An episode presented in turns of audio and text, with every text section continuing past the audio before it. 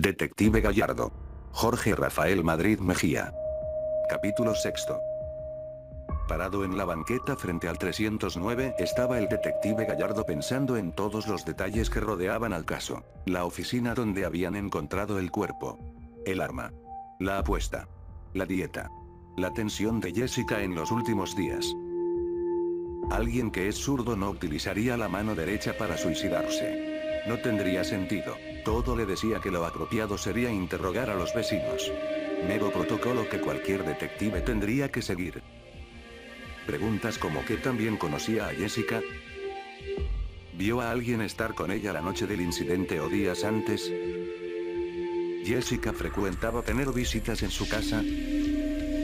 ¿Alguien de la colonia tenía una enemistad con Jessica? Pero supo enseguida que eso sería inútil.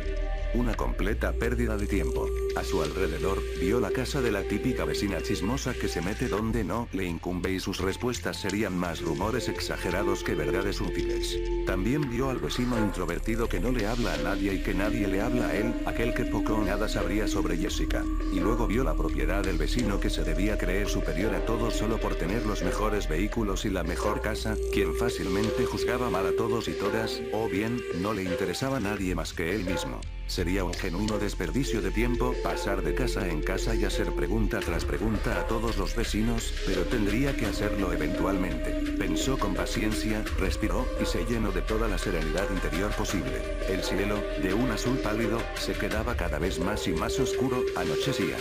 Pronto la calma habitual de la noche se haría presente, el aire sería fresco y la ciudad dormiría.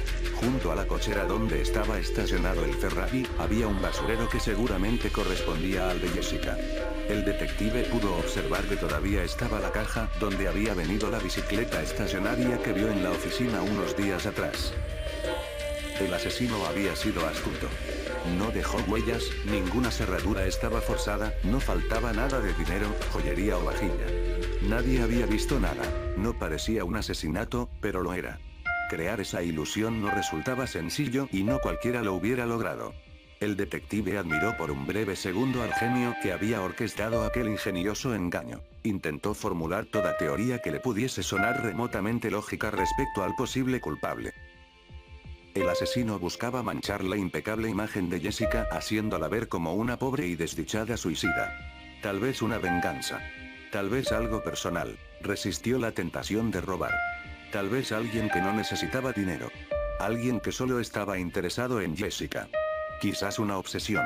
Por otra parte estaba el problema de la cerradura, ninguna fue forzada. Claramente se había usado una llave. Alguien cercano, alguien de confianza. Incluso así, alguien había entrado a casa de Jessica pero nadie había visto nada. Solo escucharon el disparo pero no encontraron huellas ni vieron a nadie. Prácticamente se había desvanecido en el aire. Ese alguien ya conocía el lugar, tanto por dentro de la casa como por fuera, y claramente conocía la ruta más apropiada para desaparecer. Pasaron los días. Interrogar a los vecinos en búsqueda de cualquier información útil había sido inservible. Solo se había desbordado un río de rumores que existían en la colonia. Aparentemente, Jessica era el interés romántico de algunos vecinos de la calle. Algunos de ellos casados. Jessica rara vez asistía a la junta de vecinos, causando molestias sobre todo a la organizadora de las reuniones. Su automóvil, el Ferrari, era demasiado ruidoso, alegaba una de las vecinas quien prefirió mantenerse completamente anónima dentro de la investigación. Todo empeoró cuando se discutió discretamente la posibilidad de que fuera un asesinato. Vínculos con el crimen organizado, amoríos fallidos, esas fueron las mejores teorías que los vecinos pudieron especular en una avalancha de información inútil para el detective. Con el archivo de la investigación en mano, ahora los testimonios de los vecinos adjuntos a él, el detective Gallardo observaba la casa. Meditaba mientras la noche caía sobre él. Desgraciado, gruñó para sus adentros. Sin testigos, sin huellas. Ninguna pista importante. Nada. El detective reconoció haberse topado con el crimen perfecto. Había llegado a un auténtico callejón sin salida. No había nada más que hacer. O al menos no se le ocurría nada más que hacer. Impecable. El asesino había sido impecable. El detective había sido vencido. Aquello le tomó de golpe.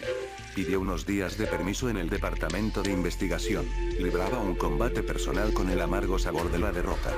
No era su primer caso fallido, era el tercero en una larga carrera de 12 años y sabía que no debía tomarse lo personal, debía sobreponerse y seguir adelante, pero tras todo lo ocurrido, le afectó. Se imaginaba hablando con Jessica. La oía reír, la oía hablar con su familia, escuchaba sus transmisiones en la radio. Veía sus fotos y pinturas. Para él se había convertido en una persona de verdad, real, no solo un caso más. En su trabajo, se acordó presentarlo como un suicidio. Sus superiores preferían evitarse la presión que el departamento sufriría al revelar que no había sido un suicidio sino que era un asesinato y, peor aún, que la investigación no mostraba ningún progreso. No pongo en duda el resultado de tu investigación, Héctor. Pero debes comprender nuestras razones, se justificaba su comandante. El detective Gallardo leía el encabezado del periódico que tenía entre sus manos. Chica del clima comete trágico suicidio. La situación entera le enfermaba inmundamente. En crueles pesadillas, cara a cara miraba directo a los ojos a aquel cobarde. Basura humana. Lo perseguía por las calles de la ciudad. Era rápido, pero no tan rápido. Justo cuando estaba por atraparlo, el detective despertaba de súbito a mitad de la madrugada, sudando y respirando agitadamente en su cama. Gruñía y apretaba los puños. Había fallado. Su única cura al malestar era desahogarse golpeando el costal de box en el gimnasio del departamento. Sus golpes eran implacables. Era furia pura la que descargaba en cada puñetazo. ¿Por qué? ¿Por qué a ella? Todo el caso se resumía a esa pregunta. ¿Por envidia? ¿Por venganza? ¿Por odio? ¿Por qué? Tómate un par de días, ¿sí? Su comandante le hablaba comprensivamente.